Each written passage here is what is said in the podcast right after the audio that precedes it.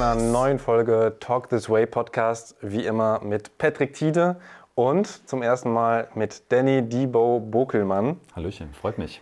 Wir gehen gleich auf deinen neuen Job ein bei iGroove. Du kommst aber einen ganz langen Weg, ähnlich auch wie du, aus der Musikindustrie von erst guter Junge Gründung und davor waren ja auch noch viele Sachen. Ja. Aber erstmal wollen wir ähm, wieder mit Oder-Fragen starten, um dich besser kennenzulernen. Auf die du möglichst schnell antwortest, bitte. Okay. Bist du bereit? Brauchst kein Wasser? Ja. Okay. Basketball oder Football? Oh, Digga, das geht überhaupt nicht, das kann ich überhaupt nicht beantworten. Ja, es geht ja schon gut los. Echt? Ja, also Basketball spiele ich total gerne, Football gucke ich total gerne. Deshalb ähm, boah, Bas. Basketball. Basketball oder Musik? Boah. Basketball. Jetzt äh, Instagram-Post-mäßig, was du ja gerne machst. Ähm, Arschfoto oder lieber Rinje kickt? Oh, Rinjekick natürlich, Rinjekick, klar. ja. Das ist mein Trademark. Erst guter Junge oder Wolfpack Entertainment? Äh, Wolfpack, klar. Wolfpack oder iGroove? Puh. Ich, werde, ja- ich kriege ja von beiden Geld, deshalb sage ich jetzt mal, nein. Äh, natürlich ist Wolfpack mein Herzending, Wolfpack. Managen oder selbst Musik machen? Ja, selber machen. Ah, wirklich? Ja, ja. Das finde ich jetzt auch überraschend. Noch nach all den Jahren sozusagen, hättest du an sich eigentlich noch irgendwie Bock sozusagen? Voll, ja. Ja, also ich bin, äh, es ist tatsächlich sogar so, dass ich, ähm, ich habe es auch schon im, in einem anderen Interview erzählt, ich weiß gar nicht, ob ich mir damit irgendwie äh, selber ins Bein schieße, aber ich habe so für die Künstler Förderung bei der GEMA beantragt. Es gab ja so äh, Neustart Kultur und da konntest du so ein bisschen Kohle beantragen, wenn du ein cooles Kon äh, Projekt hast. Und ich habe dann in dem Rahmen gedacht, so, ach krass, letztes Jahr, also 2021, war 25 Jahre, seit ich mein erstes, äh, meinen ersten Song aufgenommen und äh, gezeigt habe. Also ich habe davor schon ein bisschen so kindergartenmäßig Musik gemacht, so nach der Konfirmation und so. Aber den ersten, wo ich gesagt habe, oh, da bin ich stolz drauf, das war vor 25, also letztes Jahr vor 25 Jahren. Und ich, ich habe irgendwie gar nicht mein 25-jähriges gefeiert und habe das dann sozusagen mit eingereicht. Und dann haben die mir das auch bewilligt und äh, jetzt bin ich quasi gezwungen, so einen äh, Song zu machen. Äh, das war das Konzept für mein 25-jähriges.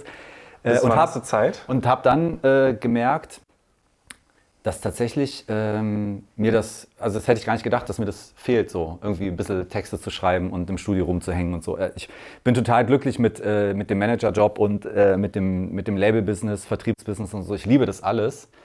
Ähm, aber das sind, sage ich mal, vielleicht so irgendwie zwischen 90 und 99 Prozent von dem möglichen 100 Prozent, die man so haben kann an Erfüllung und äh, selber Musik machen, sind dann doch die 100 Prozent. Aber wie sehr hat sich das eigentlich bei dir verändert, wenn du jetzt quasi einen Text schreibst und mit dem einem, mit all deiner Erfahrung, Know-how, ne, Management, also wie sehr beeinflusst dich das? Weil vor 25 Jahren, da hat man ja, wissen wir alle, wahrscheinlich überhaupt nicht drüber nachgedacht. Das war die reinste Form von Kreativität und Ja. Verarbeitung, so, ne? Kann mir fast vorstellen, dass das massivst beeinflusst. Wie ist das da? Ja, übertrieben schwierig. Also, weil früher hast du geschrieben, um cool zu sein und dachtest so, äh, egal was ich schreibe, jede Zeile muss mich cooler machen. Ich wollte natürlich auch, ich habe ja immer so äh, den Anspruch gehabt, auch so ein Teacher zu sein und Sachen zu vermitteln und irgendwie äh, eine Geschichte zu erzählen. Das ist geblieben, aber so dieses so Zeilen reinzubringen, einfach nur um cool zu sein, denke ich mir immer so, ah, das kannst du nicht sagen. Das kannst du auch nicht sagen, so in deiner Position und in deinem Alter und so. Du musst schon irgendwie was sagen, wo die Leute sagen, ja, das stimmt. So, du kannst nicht einfach nur sagen, ich bin der geilste Motherfucker, ich habe den dicksten Schwanz und so, ne? Wobei früher, sowas hast ja eh nicht Nee, gehört. aber ne, du hast trotz, also ich habe halt trotzdem schon so einfach aus dem Nichts irgendwie vielleicht auch mal einen Seitenhieb gegen irgendjemanden verteilt oder so. Das, äh, also ich, ich, das, das geht mir nicht mehr so, das, das kommt nicht mehr so aus dem Kopf gesprudelt. Das ist irgendwie. Also wird kein. Diss-Track. Nee. Der ist nee demnächst ich habe tatsächlich schon, äh, schon vier Tracks geschrieben. Äh, und äh, keiner davon ist so wie die Tracks. Also sind schon ähnlich zu dem, was ich früher gemacht habe, aber so in dieser Intensität, wie man sich selber präsentiert und wie man andere anspricht, hat sich das verändert. So ist schon komisch. Aber bislang war dein Argument, warum du keine Mucke gemacht hast, ja immer, dass du gesagt hast, ich möchte nicht, dass Leute äh, irgendwie mir vorwerfen oder sagen, ja, du chartest ja gar nicht mit deinem eigenen Scheiß. Genau. Wie kannst du mich dann in die Charts bringen?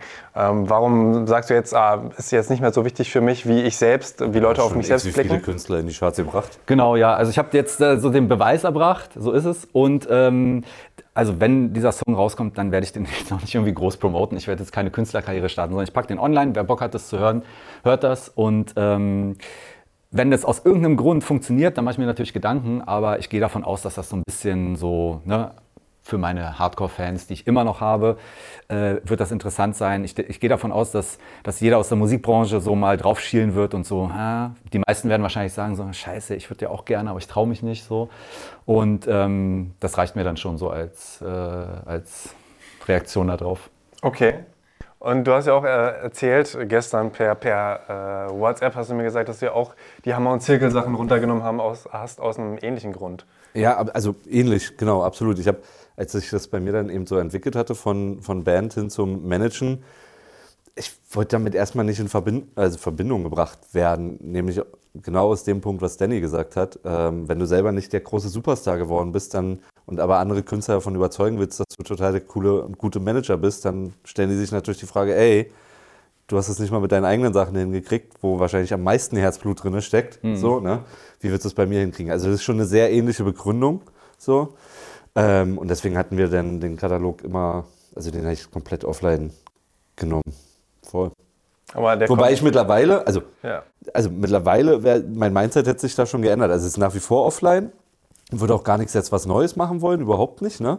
Aber ähm, ich habe da zumindest mal in den letzten Monaten drüber nachgedacht, mal rechts und links ähm, das zumindest wieder verfügbar zu machen. So, ne? Weil zumindest dann bei TikTok oder so. Ne? Und dann soll da ein bisschen was passieren und dann keine Ahnung, aber ist jetzt nicht passiert. Also ist nicht umgesetzt worden. Aber hatte ich gedanklich schon ein paar Mal jetzt drin. Aber eben auch aus demselben Grund mit, man hat jetzt schon ein, zwei Mal be beweisen können, äh, dass man Leute halt gut begleiten konnte. So, ne? Kam das jemals überhaupt, dass jemand gesagt hat, äh, wie willst du mich Content, ich war ja alles offline. Naja, aber man konnte ja bei dir zum Beispiel auf die Chartposition gucken, bei dir ja auch. Und dann konnte man ja auch sagen, ja, du bist damit ja irgendwie auf 70 gegangen oder sowas. Wie willst du mich auf die 1 bringen oder so? Kam das überhaupt oder war das eigentlich eine unbegründete Angst? Also ähm, am Anfang kam das ein paar Mal, aber witzigerweise nicht von Künstlern, sondern eher von äh, Geschäftspartnern. Ne? Also wenn du das irgendwo, sage ich jetzt mal, medial platzieren wolltest oder wenn du ein Gespräch hattest ähm, mit einem Vertrieb oder irgendwie sowas ne? und die dann, hab, da hat man schon gemerkt, dass die einem so zu verstehen geben, okay, du glaubst zwar an das Produkt, aber irgendwie ist so deine Expertise, mal abgesehen von dem, was bei Erst guter Junge damals lief, vielleicht so fragwürdig so. Ne? Das war alles sehr zurückhaltend. Ähm, ich habe dann immer argumentiert, dass ich gesagt habe, ja, also ich habe die Erfolge bei Erst guter Junge gehabt und mein eigenes Ding hat nicht geklappt. Ich weiß also sehr gut, was man machen muss, damit was man sozusagen nicht machen darf, damit es nicht funktioniert. Und äh, das hat dann überzeugt. ähm, aber ich ähm, zurückblickend denke ich, äh, ist das aber auch so eine Skepsis gegenüber Leuten, die einfach neu sind und sich irgendwie in, äh, in dieser Position behaupten wollen. Da findet man halt einfach immer das Naheliegendste, um es denen erstmal schwer zu machen. Bei dem anderen ist es so, ja, äh, keine Ahnung, wenn du mir eine Mail schreibst, sind Rechtschreibfehler drin. Bei dem nächsten sind, oh, bist du halt eine Frau, so, weißt du? Also irgendwie die Leute, die in, so, in solchen Positionen sind, dass sie Dinge entscheiden, achten erstmal immer darauf, was sind Argumente, warum das nicht klappen sollte. Ja? Und ähm, äh, sind gar nicht so von ihrem Naturell her oft gar nicht so gepolt, dass die sagen so, ich gucke mal, was sind interessante Aspekte, was sind Dinge, die habe ich, mit denen wurde ich vorher noch nie konfrontiert oder so, ne? Und, und kann man daraus vielleicht eine Stärke machen? So ist, ist irgendwie, das muss man denen immer irgendwie sehr äh, geduldig und mit viel äh, Herzblut muss man denen das wirklich über eine lange Zeit nahebringen. Und dann hat man irgendwann so sein Standing, mhm. wenn man sich durchsetzt. Aber hast du das, trotz des Standings, habe ich oft das Gefühl, dass man trotzdem immer noch für Sachen kämpfen muss. Ne? Das ja, total. Ist, das ist eben nicht so, dass man irgendwie mal zwei Erfolge hatte und dann kannst du einfach mit was Neuem ankommen, sondern ich habe immer das Gefühl, man muss immer wieder neu dafür kämpfen, argumentieren, das vorholen. Ja, genau. Also. Und lustigerweise ist es ja im Musikbusiness, ähm, und das ist so, sag ich mal, eine, eine, daraus kann man eine Taktik machen, mit der man äh, Punkte sammelt, aber es ist auch, äh, es ist auch ein, immer ein Hindernis. Die Leute vergleichen immer Dinge, die, mit denen sie neu konfrontiert werden, mit Dingen, die sie vorher erlebt haben. Hat, hat ist es ähnlich wie das und das, was ich vorher erlebt habe, hat funktioniert, dann wird das wahrscheinlich auch funktionieren. Mhm. Ne? Das also sozusagen, da wird gar nicht in Betracht gezogen, wie hat sich vielleicht die Gesellschaft verändert, wie hat sich der Musikmarkt verändert, wie hat sich die, wie hat sich die Hörgewohnheit verändert und so weiter, sondern das wird immer so relativ starr durchgeschoben. Das ist, das, ich verstehe das, das ist ähnlich wie das, das funktioniert. Das ist der nächste Bushido, machen wir. Das ist die, der nächste Casper, machen wir. Das ist die nächste Shirin David, machen wir. Und wenn du mit was Außergewöhnlichem kommst, ähm, Ahnung, Finch zum Beispiel, glaube ich, dass viele Leute erstmal so sagen, so, pff, da, also da habe ich irgendwie in meinem Regal hier gar kein Fach. Also wüsste jetzt nicht, was ich mit anfangen kann. Obwohl das so obvious ist, dass der vielleicht gar nicht in das Regal gehört, sondern dafür ein ganz neuer, ganz neuer Schrank sozusagen da ist, wo noch niemand drin ist. Und Wobei ich da schon das Gefühl habe, das bessert sich. Also jetzt gar nicht, also es gibt ein paar Sachen, da ist es noch genauso, wie du es gerade beschreibst, so, aber ja. ich habe schon das Gefühl, dass ähm, das Learning bei vielen Leuten eben ist, ja, das müssen besondere Charakter sein, weißt du? Und nicht mehr, oh, das ist jetzt wie ja. zweiter Casper oder zweiter, weiß was ich, oder zweiter Finch oder so, sondern das müssen Charakter sein und die Mucke muss der Soundtrack zu dem Charakter sein. Das ist eigentlich schon das Gefühl, dass das so ähm, äh, passiert. Aber um dieses Bild mit dem Schrank oder dem Regal zu, ich habe oft das Gefühl, es gibt noch nicht genügend Flächen. Also die, die äh, Flächen, Stimmt, ja. Promo, Marketing, Playlisten, alles, was da dazugehört, das ist noch nicht breit genug gefühlt, ne? Weil es ist dann eben immer so, ey, nee, das alles, was jetzt irgendwie, weiß ich nicht, angezupfte Akustikgitarren hat, ist dann äh, Generation Z-Sound und dann gibt es das einmal gebündelt, so, aber das irgendwie breit zu verteilen auf diesen Sound mit, was weiß ich, einem Straßenrap-Sound und mit Finch und mit das, das wäre eigentlich die, ähm, die Schützmischung, ne? so ein bisschen. Aber so ein bisschen mein Eindruck oder meine Beobachtung. Habt ihr euch denn nochmal selbst quasi retrospektiv beobachtet und gedacht, ähm, hätte ich mit dem Wissen in meiner Karriere diesen Punkt gemacht oder diesen Punkt nicht gemacht, wäre ich wahrscheinlich erfolgreicher geworden in der, in der Solo-Karriere. Ja, aber das Wissen musst du ja irgendwie aufbauen. Also, also kommt ja keiner mit einem Buch, weißt du, wenn du zwölf bist und sagst, hier, check das. Und selbst wenn, dann wäre das immer noch Theorie, weißt du, und dann ist die Praxis ja immer noch mal was anderes. Also ich glaube, das wäre gar nicht gegangen. Also was meinst du, wenn nicht? Also ich meine jetzt wirklich so einen Punkt, wo du dachtest, äh, die Idee ist mir heute gekommen oder vor einem Jahr, das hätte ich ja auch schon damals irgendwie umsetzen können, hätte vielleicht sogar funktioniert oder so. Ja, aber das bringt ja dann nicht so richtig was. Ne? Also da lebst du halt in der Vergangenheit und also irgendwie bringt einen das nicht voran. So, ähm, ich finde es dann wichtiger, so eine Idee auf dem Schirm zu haben und für, für kommende Projekte oder andere Sachen dann halt einfach dann wieder rauszuholen so, und das da einzubinden. So. Aber also bei mir ist das zumindest so. Hm.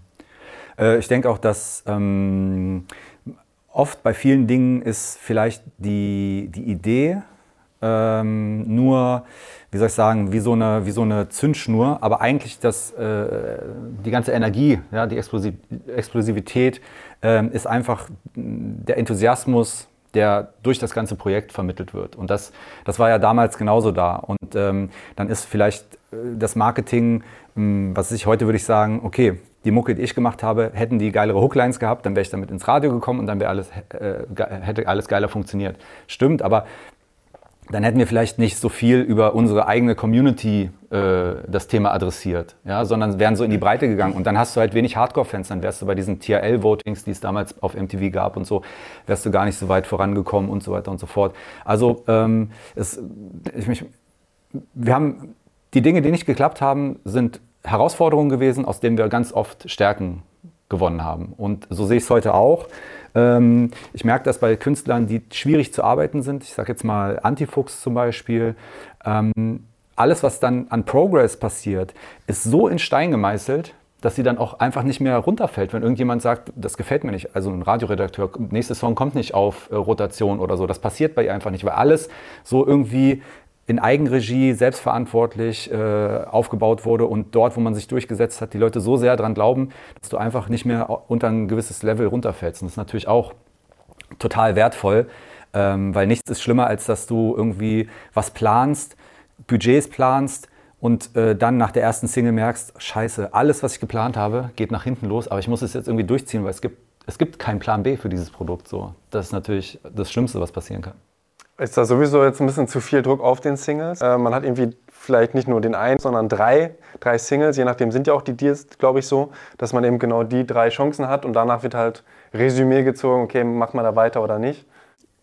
Glaube ich, kann man gar nicht so pauschalisieren. Ne? Also A gibt es ja auch völlig unterschiedliche Dealmodelle. So, ne?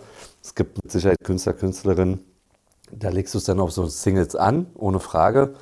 Aber es ist ja eine Strategiefrage. So, ne? Wenn du ein Künstler, Künstlerin hast, die, ähm, wo du langfristig aufbauen magst, so, dann musst du nun mal trotzdem über, sage ich jetzt mal, einen Albumzeitraum äh, oder oder einen Zeitraum eines Albums gehen. So, das geht gar nicht anders. Und kannst erst danach schauen, sind wir die nötigen kleinen Schritte nach vorne gegangen. So. Ähm, und dann machst du eigentlich weiter. Also, weiß ich nicht. Ich glaube, das kann man nicht pauschalisieren. Ich würde auch sagen, also so äh, wie ich Patrick kenne und ich bin da genauso, ähm, wenn wir mit Künstlern arbeiten, dann haben wir auch so ein Gesamtbild, was einfach mit einer, ein, mit einer einmaligen Single überhaupt nicht abzubilden ist. Das heißt, es gibt viel mehr zu erzählen und das ist schon strategisch irgendwie für die nächsten ein, zwei Jahre so grob geplant, was man machen könnte. Und dann gibt man nicht nach einer Single auf, wenn das irgendwie nicht so funktioniert, sondern dann passt man das an. Das ist auch total okay, wenn man sagt, okay, ich hatte einen anderen wirtschaftlichen Rahmen geplant, das wird dann ein bisschen runter reduziert. Ähm, aber ich kann mir, also ich glaube, dass es dieses Single-Business ähm, ist gefährlich, sich einzureden, dass das ähm, eine, eine, große Wirkung hat, sondern das ist immer sehr, das ist, das, ich sage jetzt mal, es ist wie wenn du ähm, einen guten Instagram-Post hattest, ja, und sagst, ah, okay, ja, jetzt weiß ich warum. So, und du machst dann nur noch so eine Post, aber verlierst dadurch eigentlich deine Identität, warum die Leute überhaupt auf dein Profil gekommen sind. Und ähm, ne, also das darfst du halt nicht verlieren. Und da schätze ich jetzt Patrick so ein. Ich bin da auf jeden Fall so, äh, dass wir von vornherein dieses Profil, warum sind die Leute überhaupt hier, warum, warum könnten die sich für die Künstlerin oder für den Künstler interessieren oder für die, für die Band, für die Crew, äh, dass wir das von vornherein auf dem Schirm haben, wenn wir die signen oder wenn wir sagen, wir arbeiten zusammen. Und diesen Weg verlässt man auch nicht. Da bleibt man flexibel, aber da, das spielt keine Rolle, wenn da mal eine Single nicht funktioniert.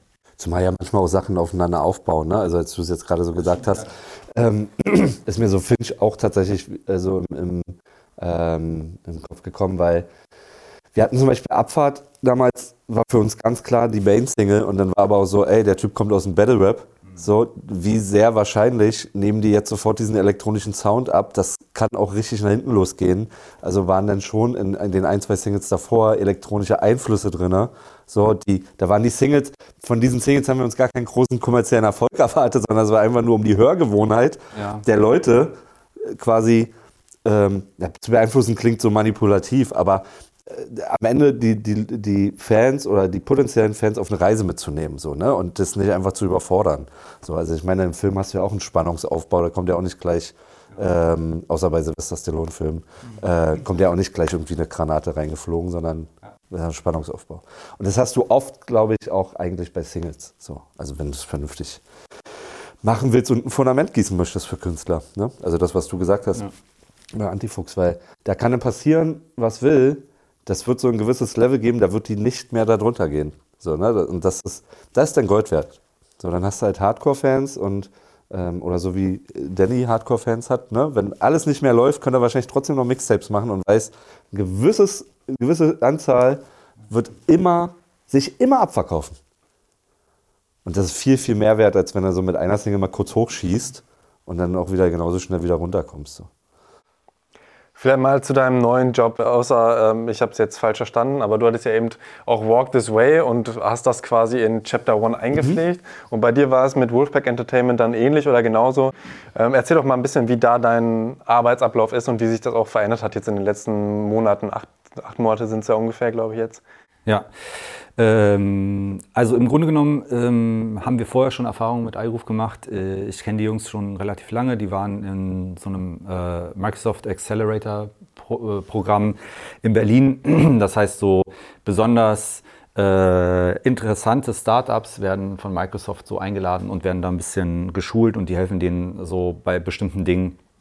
Ähm, will ich aber jetzt nicht zu sehr ins Detail gehen, das können die mal erzählen in irgendeinem Podcast, wenn die mal eingeladen werden. Lass sie mal einladen. Und, äh, und ähm, genau, und äh, seitdem äh, haben wir auch Produkte bei iGroove, die wir immer wieder gearbeitet haben. Und äh, das funktioniert vertrieblich super, die haben ein geiles Backend und ähm, die haben dann äh, irgendwann äh, im letzten Jahr gemerkt, okay, plötzlich äh, die, die, die, die ganze Arbeit, die die geleistet haben, die Kontakte, die die geknüpft haben, fruchten jetzt und die wachsen stark in Deutschland. Und die wollten äh, diesen Moment noch, äh, noch fruchtbarer gestalten und haben gesagt, okay, wir brauchen jemanden, der äh, gut connected ist, der eine Expertise hat und die haben halt den Schwerpunkt ähm, Hip-Hop. Und dann war es naheliegend, dass man jemanden aus dem Hip-Hop sucht. Und äh, die haben ja dann auch mit Savas schon zusammengearbeitet. Der wollte sich aber nicht äh, in, in dieser Art und Weise als A&R, ähm, er ist eher in so einer Beraterfunktion, hat er sich gesehen. Ne? Und er wollte jetzt nicht so als aktiver A&R weiterarbeiten. Und ähm, dann habe ich quasi seine Position übernommen, aber habe das dann ein bisschen anders gestaltet. Also ich gehe schon zusammen mit meinem äh, Kollegen einen der beiden Besitzer, Morris aus der Schweiz. Wir gehen dann schon sehr aktiv auf die ganzen Marktteilnehmer zu, präsentieren das System und lassen das mal bei den Leuten wirken. Und äh, wenn die dann äh, Bock haben, äh, melden die sich oder wenn wir, wenn wir etwas mitkriegen, dass jemand einen Deal sucht, dann gehen wir natürlich auch proaktiv auf die Leute zu. Und ähm, ja, es ist im Grunde genommen, ändert sich nicht so sehr viel von meiner Arbeitsweise, nur dass das Produkt, was ich anbiete, ein bisschen anders äh, darstellbar ist. Ne? Also auf der einen Seite habe ich vorher Management gemacht und Labelarbeit, was ich jetzt immer noch mache. Und äh, habe dann sozusagen die Vertriebsarbeit extern machen lassen, habe da aber schon viel mitgearbeitet und jetzt äh, ist das quasi in meinem Portfolio mit integriert und ich kann halt, je nachdem, was die Leute wollen, das alles anbieten.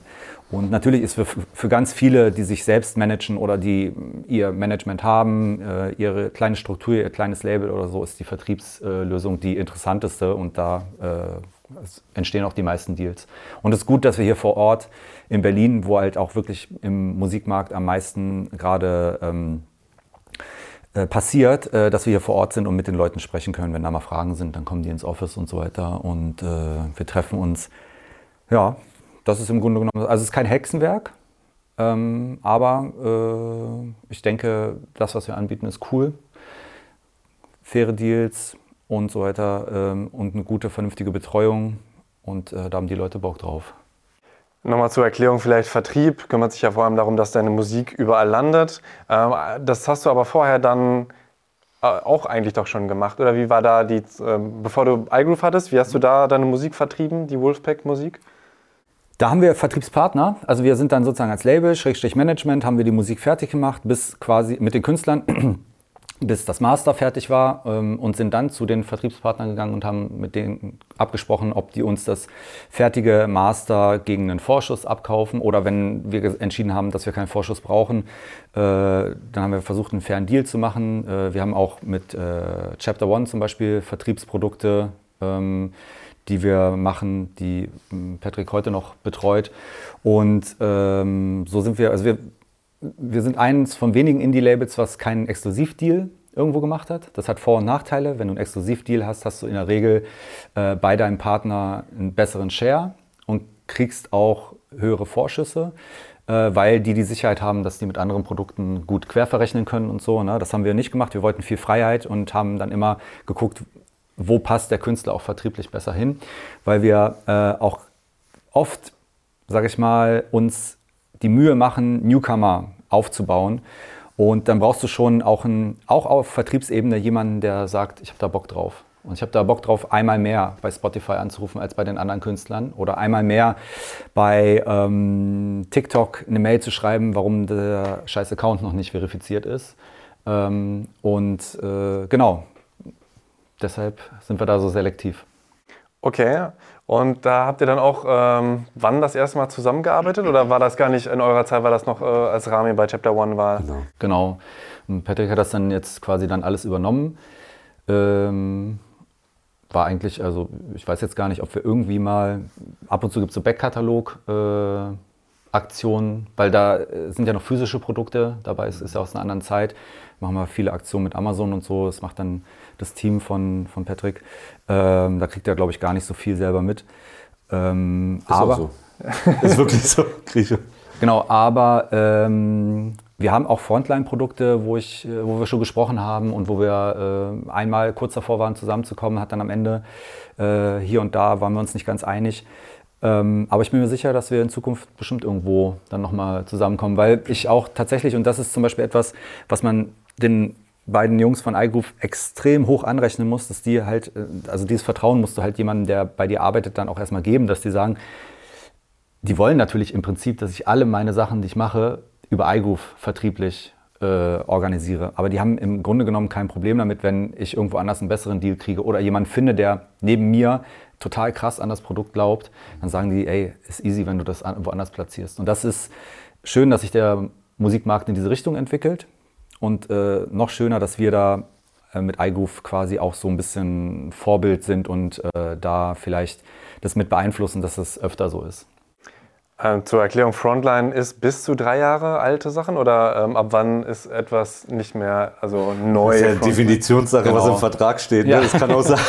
ah, wirklich? Dann ja, ja, das gibt Sachen, die, wenn, also je nachdem, wie du es verhandelst, es gibt auch Sachen, die fallen nach neun Monaten in den Katalogbereich rein. Und ja, also das ist am Ende des Tages, das ist ja das Absurde, finde ich, bei uns im Geschäft. So eine, so eine Vertragsgestaltung lässt ja der Kreativität eigentlich keine Grenzen. Ja, ja, genau. Kannst ja alles reinschreiben, rein theoretisch. Solange man sich dann eben nur einig ist darüber. Ja. Das ist die Grundvoraussetzung. Also für uns ist zum Beispiel, wenn ich Frontline sage, weil ich sehe das noch radikaler, im Hip-Hop ist es wirklich, also es ist jetzt, ich übertreibe, aber sobald das Ding draußen ist, ist es eigentlich ein Katalogprodukt. Weil du hast eigentlich keine Aktion mehr. Du hast keine, du hast keine, es macht eigentlich niemand mehr eine, ein Videosingle, wenn ein Album draußen ist oder so. Ganz selten. Vielleicht, wenn du noch ein Sponsoring irgendwo bekommst und jemand, ein, ein Partnerbrand sagt, äh, wir wollen den, den Song noch pushen und so, obwohl der schon draußen ist und so. Deshalb ist für mich, sind im Hip-Hop Frontline-Produkte die Dinger, die du besprichst während der Single-Phase.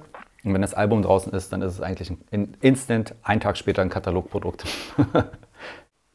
Aber wie wird es vertraglich anders behandelt? Also wo sagt man dann ab Katalog, gibt's dann, ist es eine Vergütungssache oder wo ist der Unterschied? Kann man machen, aber äh, das ist jetzt einfach nur, dass man, dass klar ist, dass wenn wir jetzt sprechen, dass wir nicht über äh, Katalogprodukte von Künstlern, die wir schon länger betreuen, gesprochen haben. Ja, also irgendwie ein altes Antifuchs-Album oder so, ne, was er dann für einen kleinen Vorschuss äh, in seinen äh, Labelkatalog, Vertriebskatalog reinkauft, sondern dass es ein Produkt gibt, was noch gar nicht draußen ist, wo man dann natürlich auch andere Vorschüsse braucht, andere Strategien fahren muss und wo man äh, auch vielleicht ähm, hier und da bei einem Vertriebspartner andockt, weil die bestimmte Kanäle haben, die wichtig sind für so einen Künstler. Also jeder Vertrieb hat so seine Spezialgebiete, behaupte ich jetzt mal äh, und kann da hier oder da ein bisschen besser einwirken als in anderen äh, Bereichen. Und dann redest du natürlich mit dem Partner darüber.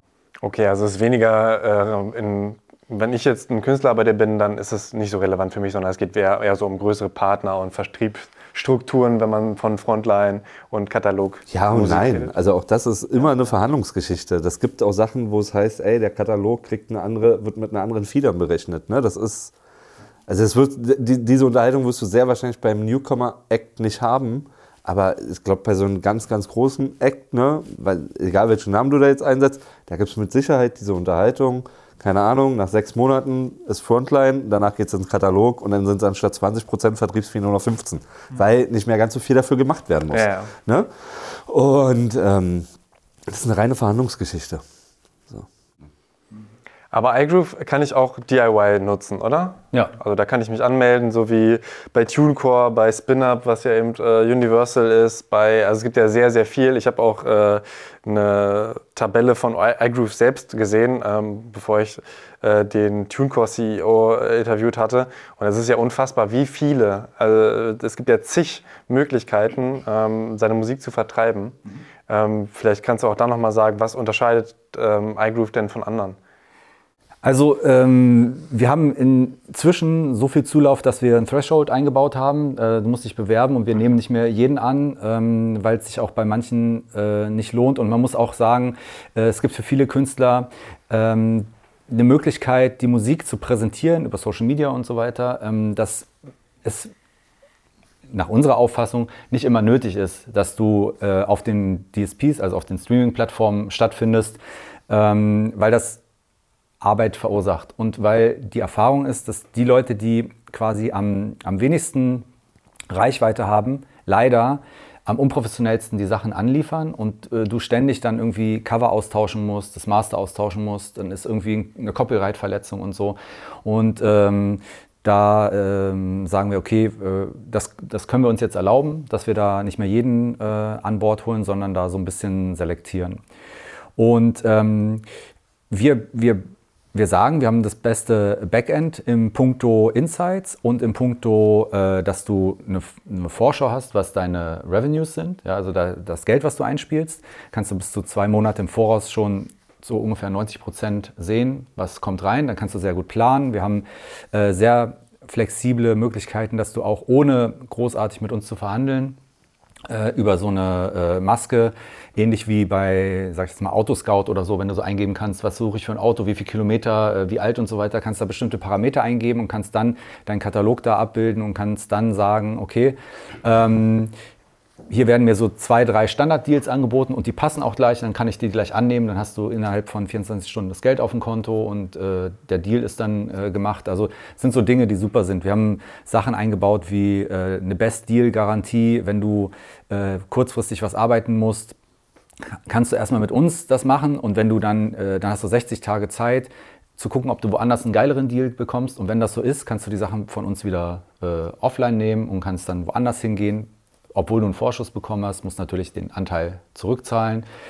Ähm, ohne Vorschuss gibt es nur eine dreimonatige Kündigungsfrist. Also wir haben sehr, sehr, sehr viele Parameter eingebaut, von denen wir glauben, dass die für die Künstler äh, extrem fair sind und extrem einfach äh, zu verstehen auch. Haben eine sehr, sehr, sehr gut ausgearbeitete App, die ist auch gestern neu gelauncht worden. Da gibt es viele Zusatzfunktionen, kannst jetzt alles in der App machen. Und was viele jetzt äh, nutzen, ist das RefShare-System. Das heißt, wenn du einen Song hast, an, den, an dem sind andere Leute beteiligt, äh, also über Lizenzen oder wie auch immer du das, ne, kann auch sein, dass du, ein, dass du einen Influencer hast, der für dich die Sachen promotet und kriegt dafür 20 Prozent von dem Umsatz oder so des Songs dann kannst du äh, die alle in diesen Song sozusagen als Mitverdiener, ich versuche es jetzt mal einfach zu mhm. erklären, mhm. mit eintragen. Und dann kriegen die äh, eine Mail von uns, da äh, steht drin, was äh, passiert und ob die damit äh, d'accord sind. Dann drücken die drauf, müssen sich einen Account anlegen. Und sobald die das gemacht haben, kriegen die ihre Abrechnung von uns ähm, so gestaltet, dass auch für einen Steuerberater und so weiter gleich alles vorbereitet ist.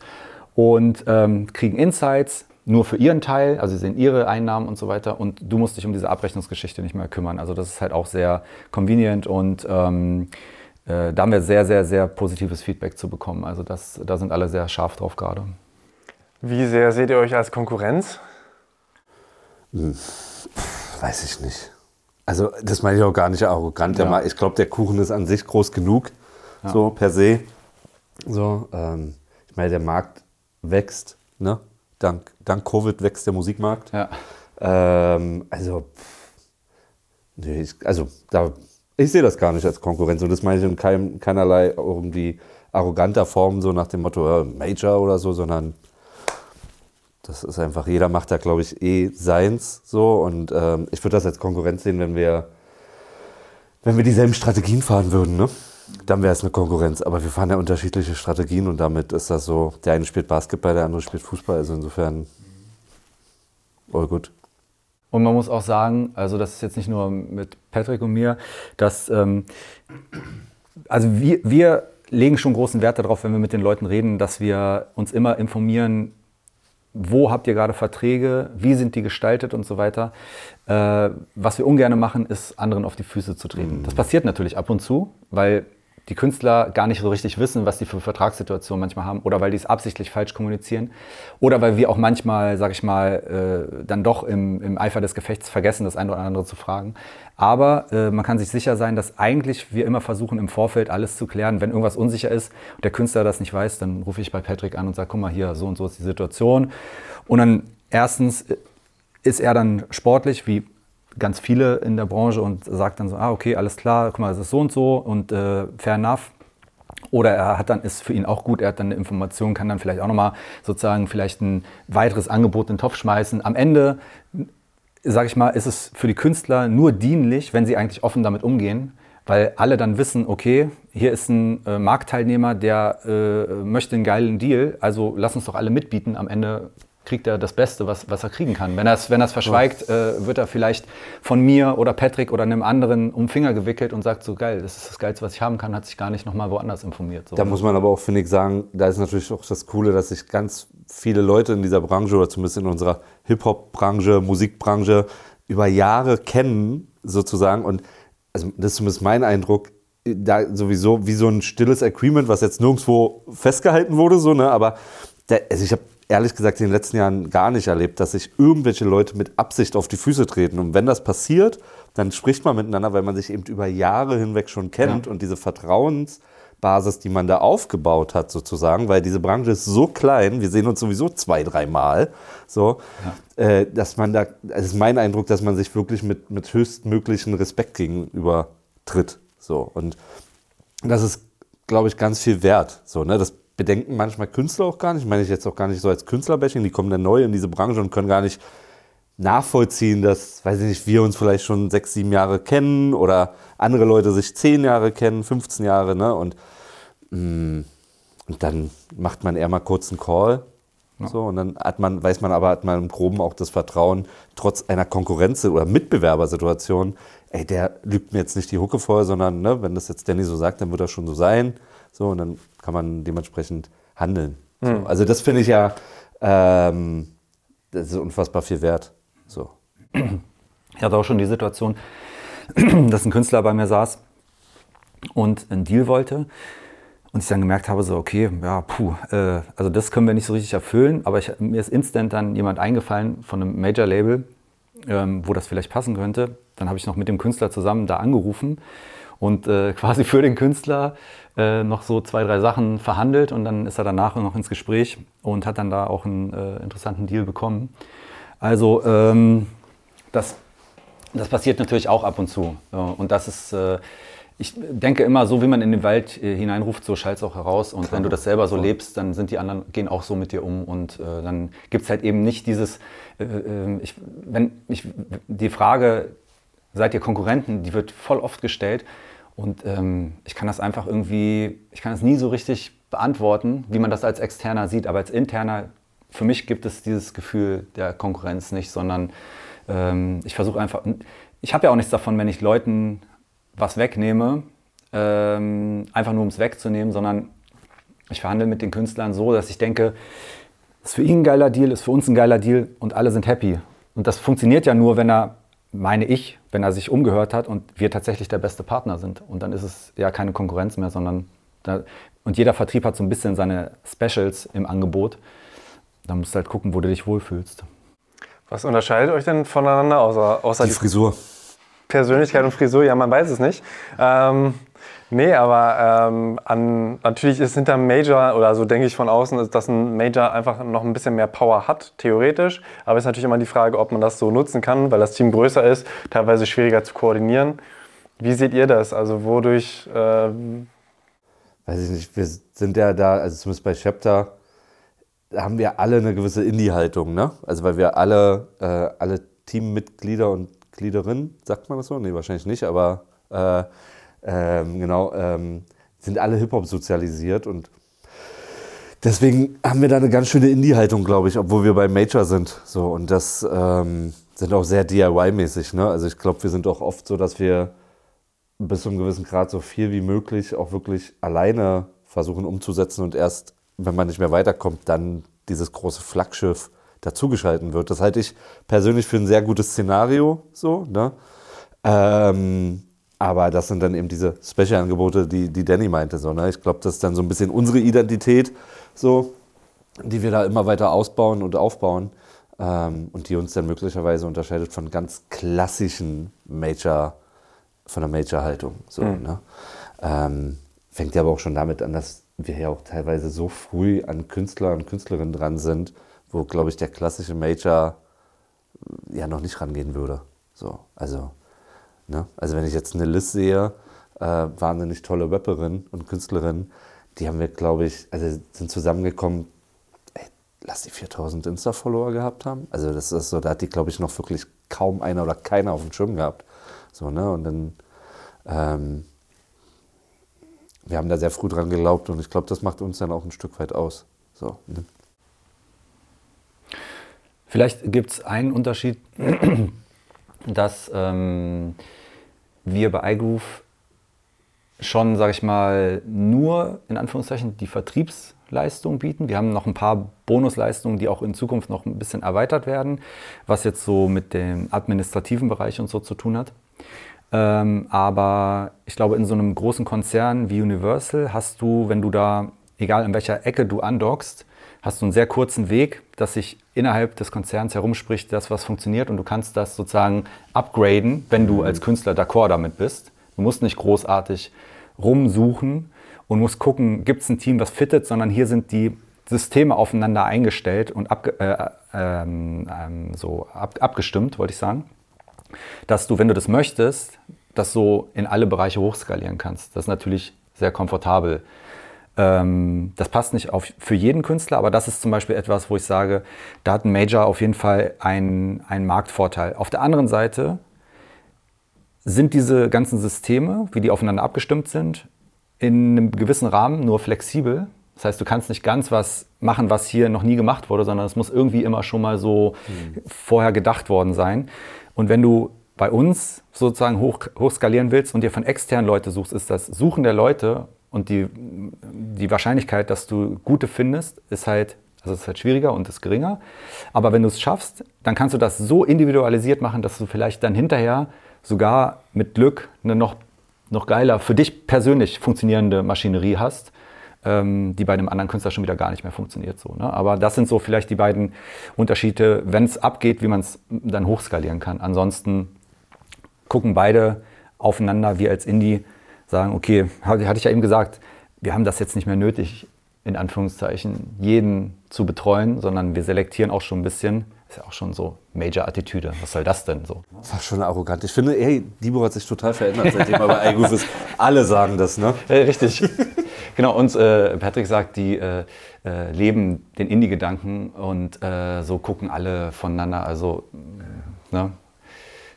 Was schön ist, ist, dass sich der, durch die Digitalisierung das alles so ein bisschen liberalisiert hat. Ähm, früher konntest du als Major mit deiner Power einfach Fläche bei Mediamarkt oder Saturn und so kaufen und konntest Konkurrenten das Leben dadurch sehr schwer machen. Im digitalen Bereich ist die Fläche halt, sag mal so, die Werbefläche ist begrenzt, das ist nochmal was anderes, aber so die Fläche, wo Produkte angeboten werden, ist ja unbegrenzt. Ja, früher brauchtest du Türsteher oder du hattest Türsteher sozusagen und die ein Major quasi ja. sagen, ey, wir können da mal reingehen mit unserem Künstler, ne, wenn du das Sinnbild eines Clubs machst sozusagen. So, und da, die sind einfach weggebrochen, diese, durch die Digitalisierung, ne, weil jeder heutzutage selber kurz seine Songs ja. hochladen kann. Und früher musstest du ja erstmal ein Label oder ein A&R überzeugen und dann war derjenige, ja. der quasi der äh, mit dem Künstler da durch diese Tür gegangen ist. So, und diese Türen gibt's, die stehen einfach sperrangelweit offen mittlerweile. Ja. Aber dadurch sind sie auch ein bisschen überrannt worden. Das ist ja somit ein, eines der größten Probleme auch für euch wahrscheinlich. Ähm, wie gibt man KünstlerInnen Sichtbarkeit? Und auch in Zukunft wird es da wahrscheinlich immer mehr Musik geben, immer weniger oder es wird noch dauern, bis Konzerte stattfinden können. Ähm, wie seht ihr da überhaupt die Chancen in, in diesem Jahr oder auch in den nächsten Jahren, dass man der Kunst irgendwie mehr Raum geben kann und auch gerade aufstrebenden KünstlerInnen überhaupt eine Fläche geben kann? Ich würde ja sehr fast provozierend sein, weil du gerade Kunst gesagt hast. Ich würde da fast schon mal unterscheiden wollen zwischen Musik, also der tonalen Abfolge von irgendwas, oder äh, wirklich Kunst. So, ne? Ähm, ich glaube, wenn etwas wirklich Kunst ist, von einem wirklichen Künstler und keinen Interpreten, so, ja, dann ähm, wird der auch immer Chancen haben, weil dann wird er sehr wahrscheinlich auch in irgendeiner Form Charakter sein und Charakter sind immer interessant. So, ne? Ähm, das, das glaube ich so. Wenn's, ähm, ansonsten finde ich für die reine Musik, sage ich jetzt mal, finde ich es gerade ehrlich gesagt so schwer wie noch nie, aufgrund der Masse, der Vielfalt, diverser Algorithmen ne, von diversen Social-Media-Plattformen. Ne, die machen das, finde ich, immer schwieriger berechenbar insgesamt. Aber umso größer ist eben die Herausforderung oder die Aufgabe nach wirklichen Charakteren zu schauen und zu gucken, wer, wer ist wirklich so spannend als Künstler, Künstlerin, dass es Menschen interessiert, wie die sind. Und dann ist die Mucke aus meiner Sicht nur noch der Soundtrack zu, zu der Person. So, ne? Und alles andere sind dann, glaube ich, mal so Schnellschüsse. Das kann funktionieren. Das ist dann mal so schnelles Geld irgendwie. Aber ähm, möglicherweise, aber hast, du auch ein viel größeres Risiko. So. Also steile These vielleicht. Aber so sehe ich das. Ja, man muss halt auch sehen, dass ähm, die Anbieter von Musik heutzutage äh, machen das ja nicht, weil die Musikfans sind, sondern weil die eine Zielgruppe haben, mit der die Geld verdienen. Also die machen alles, Spotify, Apple Music, äh, Deezer und so weiter, die machen das ja alles, um den Kunden zufriedenzustellen, damit die Abos verkaufen. Und dann bist du quasi als äh, Künstler, als Management, als Plattenfirma, bist du ein Werkzeug für die, mit dem die quasi ihre Kunden zufriedenstellen. Und deshalb musst du dich dann in gewisser Art und Weise auch als nützliches Werkzeug präsentieren und musst dich dann manchmal anpassen. Äh, diesen Weg kannst du gehen. Oder du bist ein äh, ganz spezielles Werkzeug, was es selten gibt, was für Sondereinsätze so immer wieder gebraucht wird. Und dann machst du das halt so. Und diese beiden Möglichkeiten hast du. Und, äh, du Was meinst du mit den Sondereinsätzen? Also ich sag mal so, einen Schraubenzieher brauchst du immer. Das ist so Modus Mio. Voll. Ja. Äh, aber äh, eine Wasserwaage brauchst du halt nur, wenn du irgendwie was besonders gerade aufstellen willst. Und das ist dann, äh, sind dann halt Künstler, die vielleicht in ganz wenig Playlisten nur passen. Ähm, und du musst halt jetzt selber wissen, ähm, wo sehe ich mich? Und einen Schraubenzieher kaufst du ständig neu, schmeißt weg, sind auch irgendwie äh, so Werbegeschenke und dies, das so. Ähm, aber so eine Wasserwaage holst du dir vielleicht nur einmal oder zweimal im Leben und äh, die behältst du dann dein Leben lang. Das ist ja eben das, was ich auch mit Antifuchs sagte, wenn man so. Ne, und so ist es auch äh, dem, äh, bei den Streamingdiensten, wo bietest du dich an und wie? Und wie bist natürlich auch darauf angewiesen, dass du äh, bei den Leuten, die dann das entscheiden, die Kuratoren oder die Leuten, Leute, die mit den Kuratoren sprechen, dass du halt es schaffst, diese, dieses Selbstverständnis von dir als Künstlerin oder Künstler ähm, so denen nahezubringen, dass die das auch weitertragen, damit du dann auch dort irgendwie einsortiert wirst. Ähm, und ansonsten musst du halt sehen, dass du, leider gibt es jetzt gerade keine Konzerte und Tourneen, aber dass du dort, wo du dich selbstbestimmt präsentieren kannst, ohne dass du mh, das mit jemandem abstimmen musst, ja, auf deiner eigenen Bühne, bei deiner eigenen Show, dass du da so viel Identität präsentierst und auf, auf, auf deinen Social Media Plattformen, ähm, in deinem Fanclub und so weiter und dass du den Leuten da immer wieder klar machst, ich bin diese Person und das ist der Mehrwert für euch und dann verstehen die das auch und da, das ist halt harte Arbeit. Also es war früher harte Arbeit, sich als Musiker aufzubauen, es ist heute harte Arbeit, sich als Musiker aufzubauen. Wenn du poppst, weil du einen Hit hast, heißt das noch lange nicht, dass du ähm, damit gebreakt bist und ähm, nicht, nicht weiter an diesen ganz normalen, stinknormalen Dingen arbeiten musst, um, um dich äh, aufzubauen. Äh, Wie wichtig ist dir oder euch denn dann auch die ähm, ja, Education quasi? Also gerade iGroove macht ja viel auf Instagram auch, wo einfach viel erklärt wird. Ähm, also wie wichtig ist das auch, Leute an die Hand zu nehmen und denen erstmal zu zeigen, guck mal, so funktioniert überhaupt die Industrie, weil vermutlich auch einfach viel mehr Menschen, viel mehr KünstlerInnen eben äh, unterwegs sind, die halt einfach Mucke machen, die vielleicht auch online stellen können, aber ähm, vielleicht gar nicht so Lust haben, sich damit zu beschäftigen. Früher musstest du dich ja so, so weit damit beschäftigen, sonst hättest du die Mu- Mucke ja gar nicht in den Markt bringen können. Ne? Also das war ja dann vor allem dein Job, so bei Erst der Junge oder so, dass du halt geguckt hast, wie kriegt man denn das ganze bürokratisch auch viel hin. Ähm, wie wichtig ist das denn überhaupt, dass man das der, der breiten Künstlerschar, sage ich mal, äh, nahe bringt, wie das Ganze eigentlich funktioniert? Boah, ähm, gute Frage. Also äh, Musikmarketing ist dann vielleicht auch ein bisschen so wie eine Religion. Ja? Also ähm, du musst, äh, also die Leute wollen Dinge glauben und du musst denen äh, von, musst denen Wunder verkaufen so und dann äh, äh, glauben, dann rennen dem auch alle hinterher. So richtige Knowledge ähm, ist immer schwer zu vermitteln und ähm, das kommt immer, aus meiner Erfahrung kommt immer dann zum Tragen, wenn Dinge nicht funktioniert haben und man das analysiert.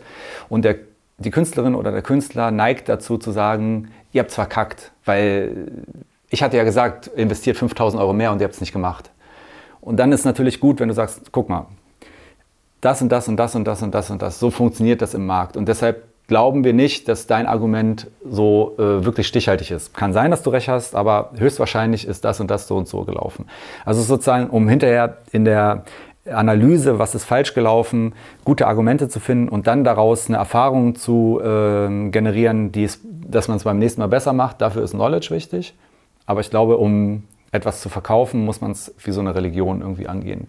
Und da sind Leute wie ich manchmal ähm, nicht ganz so gut, weil ich sehr, sag ich mal, auf, auf Wahrheit und Fakten basiere. Und das, da gibt es in der Branche schon auch Rattenfänger, die manchmal echt krasse Moves machen mit ihren Künstlern, weil die eben allen, die, die, die, mit denen die reden, die die anrufen und so, eben dieses, dieses Wunder verkaufen können und dann funktioniert äh, was. Also äh, ich meine das gar nicht dispe äh, despektierlich, sondern äh, das, äh, ich habe da vollsten Respekt äh, davor. So.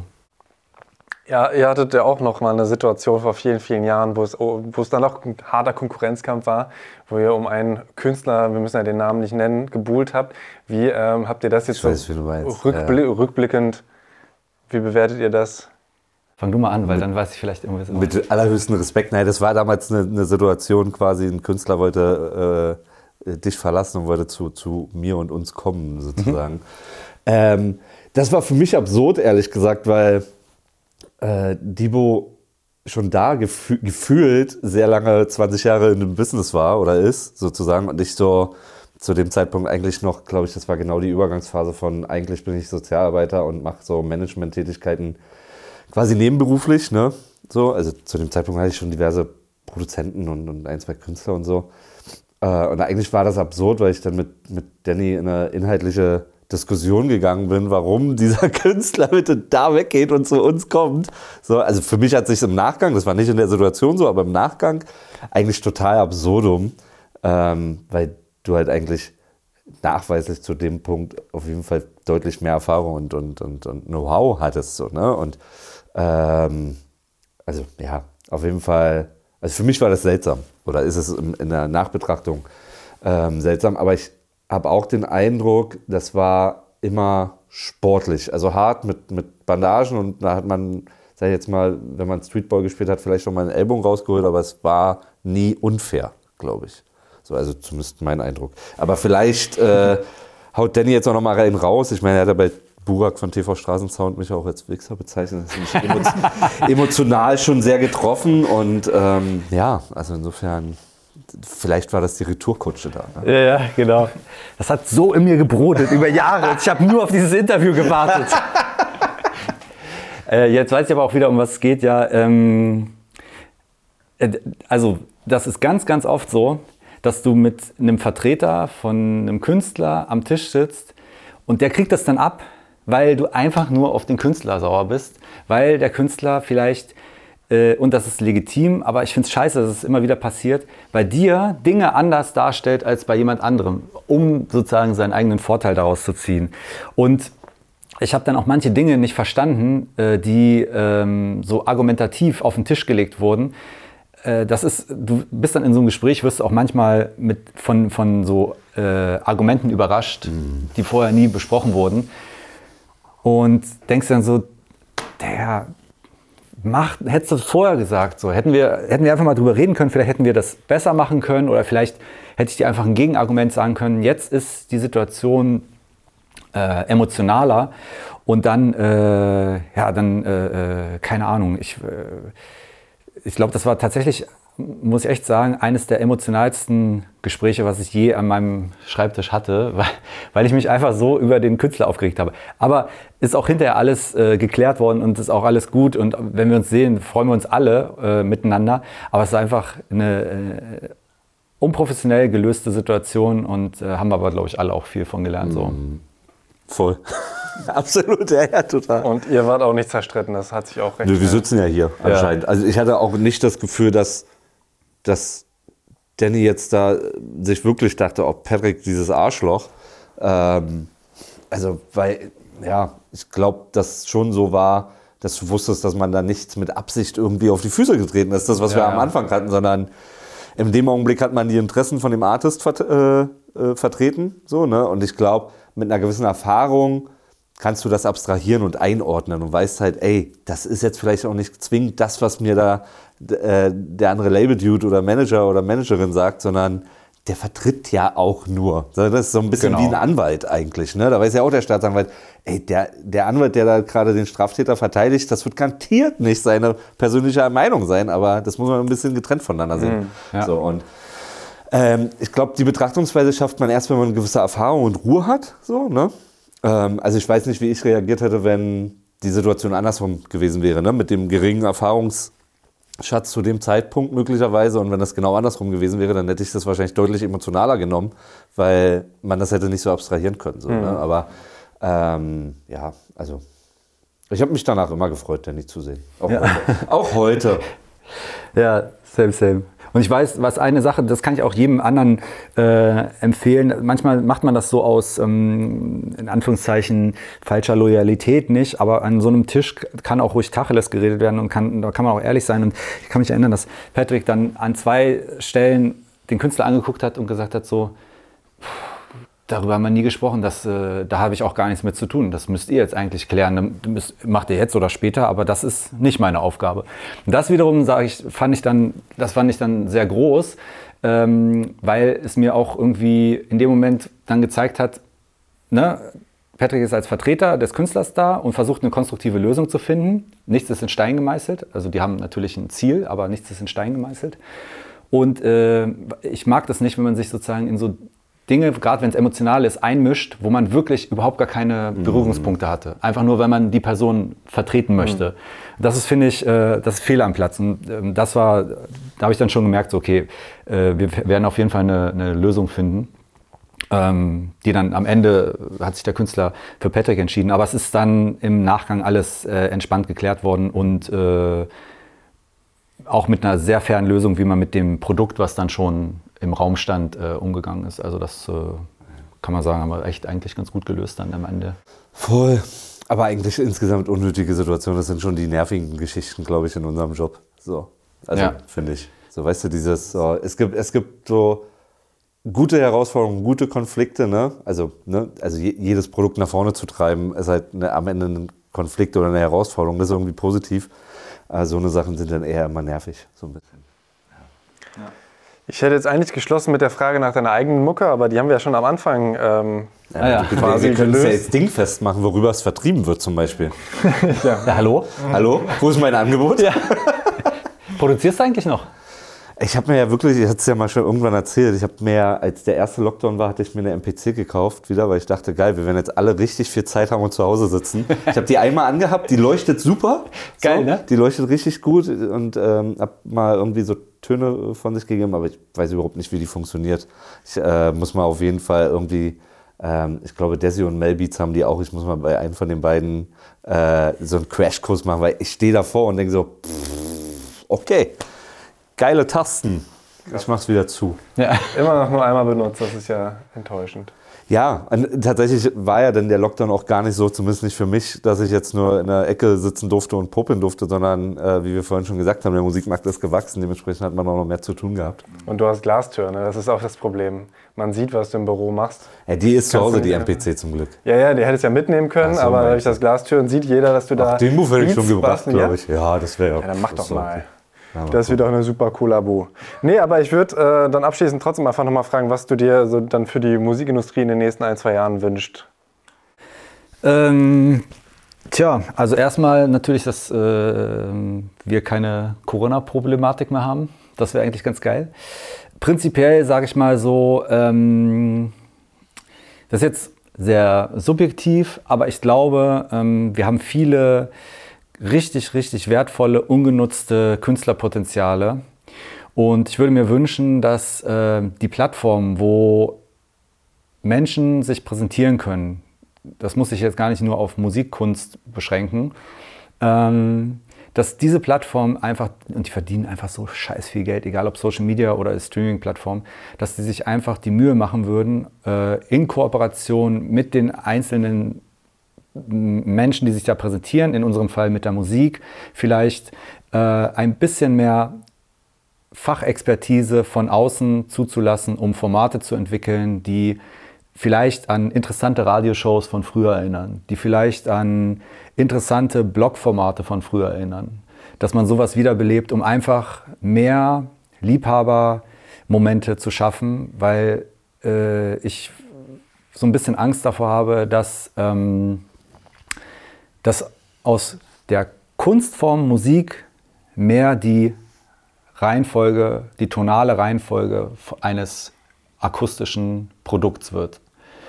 Und ähm, das wird nie hundertprozentig so werden, weil es wird immer Leute geben, die auf Kunst Wert legen. Aber ich finde, man kann es ein bisschen forcieren, gerade weil eben jetzt die Generation von Leuten, die eigentlich Hip-Hop in Deutschland mit etabliert ist, so erwachsen geworden ist, dass sie versteht, wie präsentiert man diese Sache als Insider für Outsider. Früher ist ja Hip-Hop von Outsidern für Outsider vorbereitet worden und die Insider haben in ihrer Bubble gelebt und jetzt ist so ein anderer Zustand und ich, ich glaube, es wäre total interessant, wenn wir da ein bisschen mehr Expertise an bestimmte Schaltstellen lassen würden. Oder das hast du sehr schön gesagt, finde ich. Ja. Kann man alles sehr schön und gut so unterschreiben, finde ich. Absolut. Cool. ja. Wenn du nicht noch irgendwas sagen möchtest. Kauft mein Album, ist das Beste, was ich je aufgenommen habe. Welches? Na, das, Genau. Ach so. Das, weswegen wir hier jetzt geredet haben. Okay. das ist doch der Promotermin gewesen jetzt. Ja. Ja, aber du hast ja schon einige. Es hätte ja auch ein Katalog, ähm, äh, Katalog-Promo sein können. Aber vielleicht eine Sache kann ich noch sagen, die ist vielleicht nicht uninteressant, äh, weil das auch, äh, weil ich oft gefragt würde, werde und ähm, tatsächlich sich das dieses Jahr ergeben hat und ich bin da ein bisschen stolz drauf und zwar ist eine Buchagentin auf mich zugekommen und hat gesagt, schreib doch mal ein Buch, aber es wird keine Biografie in dem Sinne, es wird auch äh, keine Geschichte, es wird ein bisschen ein Sachbuch, ähm, aber es hat äh, einen moralischen Mehrwert, wenn es so umgesetzt wird, wie sich äh, Mit dem Ding kommst du jetzt so kurz vor Schluss um die Ecke. Sorry. Ja, ja, wir haben ja über, wollten ja über Musikbusiness reden. Wird es, Na, super. Wird, wird es die Book heißen? ähm, es gibt ein, es gibt einen Arbeitstitel, aber die Box. Ja, ich verstehe, aber das war eigentlich, der war so flach, dass ich die Füße heben wollte. war, Das sogar, ist das so- war ein Double Entendre, weil mir ist ja später aufgefallen, dass es ja auch wie E-Book ist. Ja, ja, genau. Den. Na gut. Also das müssen wir auf jeden Fall merken. Es gibt, es gibt einen Titel, den ich jetzt äh, äh, noch nicht verraten möchte. Den verrate ich, wenn die Kamera aus ist. Wen Der ist auch nicht schlecht. Ist auch ein Wortspiel. Okay. Ja. Okay, dann äh, freue ich mich darauf. Äh, hat mir sehr viel Spaß gemacht. Danny Cool. Auch. Bokelmann, Patrick Tiede, Danke dir, Tobias. danke. Tobias Wilinski.